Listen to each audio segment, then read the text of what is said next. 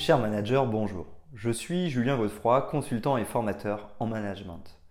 Pour progresser facilement dans votre management, je vous invite tout de suite à télécharger gratuitement mon e-book de plus de 40 conseils pour engager vos équipes.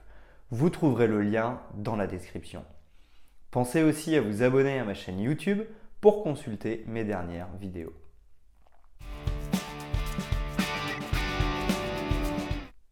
Les conflits et les désaccords sont fréquents au travail. Ils ont le mérite de mettre en lumière le point de vue de chacun.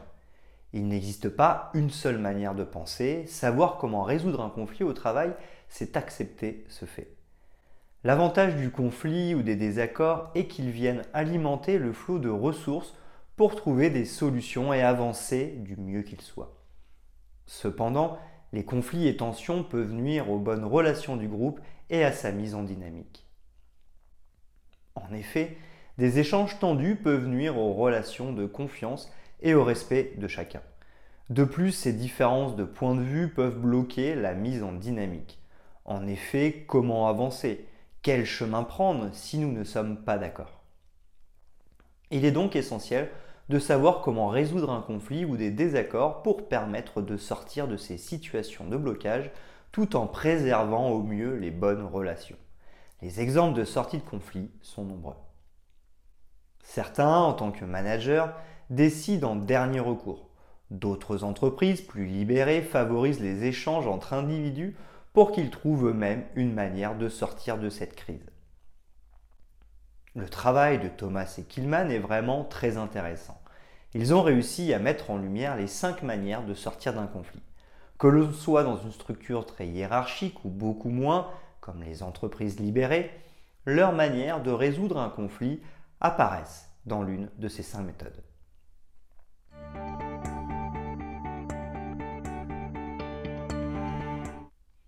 Trois questions fondamentales. En réalité, une fois que nous avons accepté qu'il soit normal d'avoir des conflits et des désaccords et identifié que nous étions en train d'en vivre un, nous avons le choix entre cinq possibilités pour en sortir. Mais avant de choisir quelle solution adopter, savoir comment résoudre un conflit au travail, c'est se poser trois questions. Est-ce que je dois satisfaire à 100% les intérêts de chacun? Est-ce que je dois préserver impérativement des relations de qualité? De combien de temps est-ce que je dispose? Plus la motivation à satisfaire les intérêts de chacun, à préserver des relations de qualité et mon temps disponible sont forts, plus je vais m'orienter vers certains choix. Voyons en détail ces cinq méthodes pour savoir comment résoudre un conflit au travail selon la méthode Thomas Killman.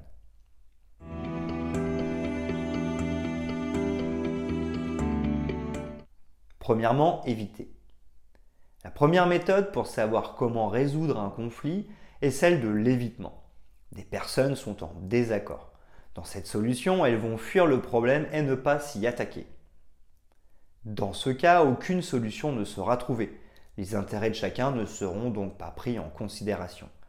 De plus, il n'y a aucune coopération pour chercher une issue. La relation entre les personnes n'est donc pas préservée. Mais alors, pourquoi utiliser cette méthode pour sortir du conflit puisque les intérêts de chacun ne sont pas pris en considération et qu'il n'y a pas de relation entre les personnes? Deux cas de figure existent. Si le sujet n'a finalement aucun intérêt, pourquoi chercher des solutions pour sortir du conflit? Si le conflit porte sur la couleur de la cafetière, pourquoi prendre le risque d'aller plus loin et de mettre encore plus à mal les relations? Mais l'autre situation me semble plus intéressante. Cette méthode semble adaptée si nous sentons que le débat devient très houleux ou que nous ne nous trouvons pas d'accord à court terme. C'est l'occasion d'éviter temporairement ce sujet le temps que chacun retrouve son calme et prenne du recul.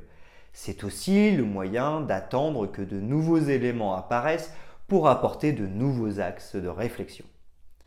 L'évitement permet donc de fuir un sujet qui n'a aucune importance mais qui pourrait envenimer les relations. Il permet aussi de se donner du temps pour retrouver son calme et aller chercher de nouvelles informations. Dans le premier cas, la sortie du conflit est rapide. Dans le cas où chacun doit prendre du recul et trouver de nouvelles informations, il y aurait une première sortie de conflit rapide, mais il faudra y revenir plus tard et utiliser l'une des quatre méthodes ci-dessous pour en finir.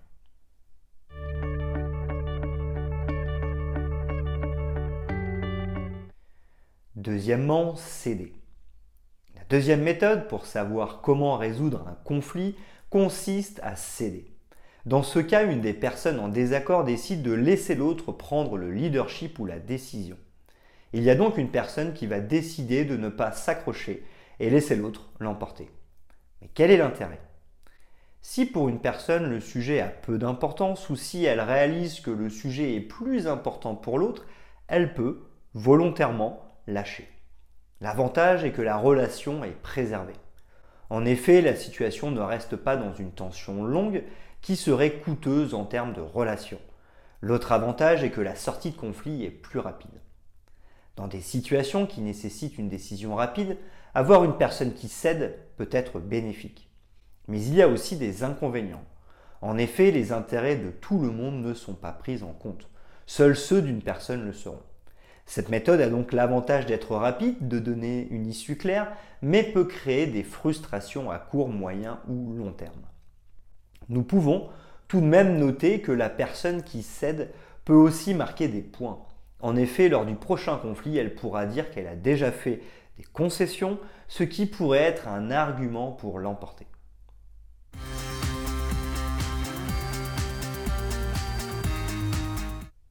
Troisièmement, rivaliser. Troisième méthode pour savoir comment résoudre un conflit consiste à rivaliser. Cela signifie que chacun va exprimer ses idées, utiliser son réseau, son pouvoir, son charisme ou encore son leadership pour imposer son idée à l'autre personne. Ici, nous sommes un peu dans une logique de que le meilleur gagne. Dans cette situation, la relation se détériore car une personne va prendre le dessus sur une autre. Mais l'avantage majeur de cette méthode est qu'elle est rapide. Les échanges se déroulent et la solution du plus fort prend le dessus. Cela permet d'avancer lorsque le temps manque et d'avoir au moins un soutien important pour la solution adoptée, le soutien du gagnant convaincu. Cependant, tout comme avec la méthode qui consiste à céder, les intérêts de chacun ne sont pas pris en compte. Seul celui qui l'a emporté verra ses intérêts préservés. Cette solution peut être utilisée par le manager. En effet, il détient le pouvoir hiérarchique. Il peut donc décider et imposer son point de vue. Le management directif fonctionne sur ce principe.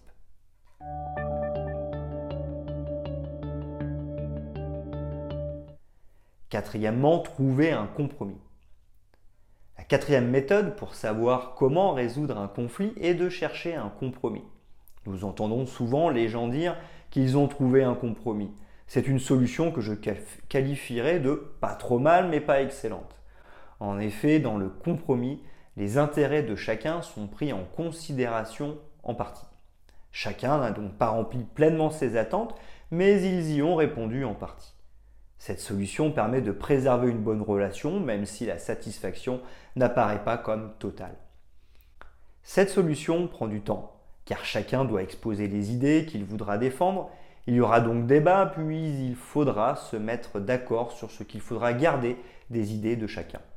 Mais le fait de trancher en retenant certaines idées permettra d'accélérer le processus. La méthode du compromis nécessite un peu de temps, mais pas trop.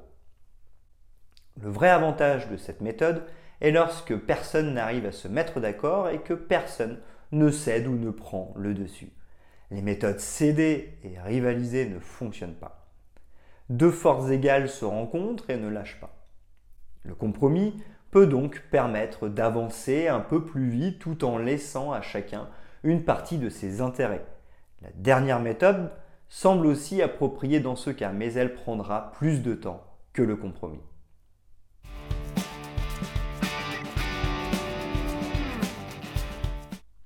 Cinquièmement, collaborer. Enfin, la cinquième méthode pour savoir comment résoudre un conflit est de chercher à collaborer. Dans ce cas, les personnes en conflit vont collaborer pour trouver une solution qui satisfasse tout le monde. Ainsi, les intérêts de chacun sont donc préservés à 100%. Il faudra donc en quelque sorte trouver une troisième solution qui réponde aux intérêts de chacun. Le premier avantage est donc de préserver les intérêts de chacun. Le deuxième avantage est que la relation va aussi être préservée. Chacun va avoir la possibilité de s'exprimer et d'argumenter. Mais chacun va aussi devoir comprendre et accepter les idées des autres. Une meilleure compréhension de l'autre va naître, ce qui permettra de favoriser les relations de confiance. Cette solution semble donc idéale car les intérêts et la relation ont tenu bon. Cependant, l'inconvénient majeur est le temps nécessaire pour trouver la troisième solution idéale. Certes, certaines fois, il arrivera qu'elle surgisse facilement et naturellement. Dans ce cas, tout ira bien. Mais d'autres fois, aucune solution ne naîtra rapidement. Cette méthode peut donc prendre beaucoup de temps.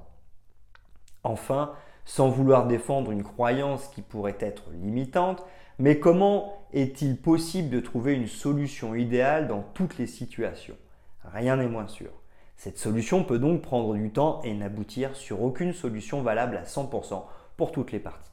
L'idée serait donc de repartir sur le compromis si une telle situation apparaissait.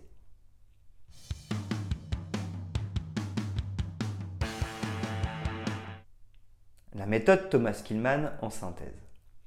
Pour résumer simplement, voici ma vision sur les 5 méthodes pour savoir comment résoudre un conflit selon Thomas Killman. Car chaque méthode a ses avantages et ses inconvénients. Savoir comment résoudre un conflit, c'est donc accepter qu'il puisse y avoir des divergences. Ensuite, il faut savoir identifier qu'il y a un conflit. Enfin, il faut appliquer l'une des cinq méthodes en fonction de notre volonté à préserver les intérêts de chacun, de notre volonté à préserver de bonnes relations, du temps qui nous est disponible.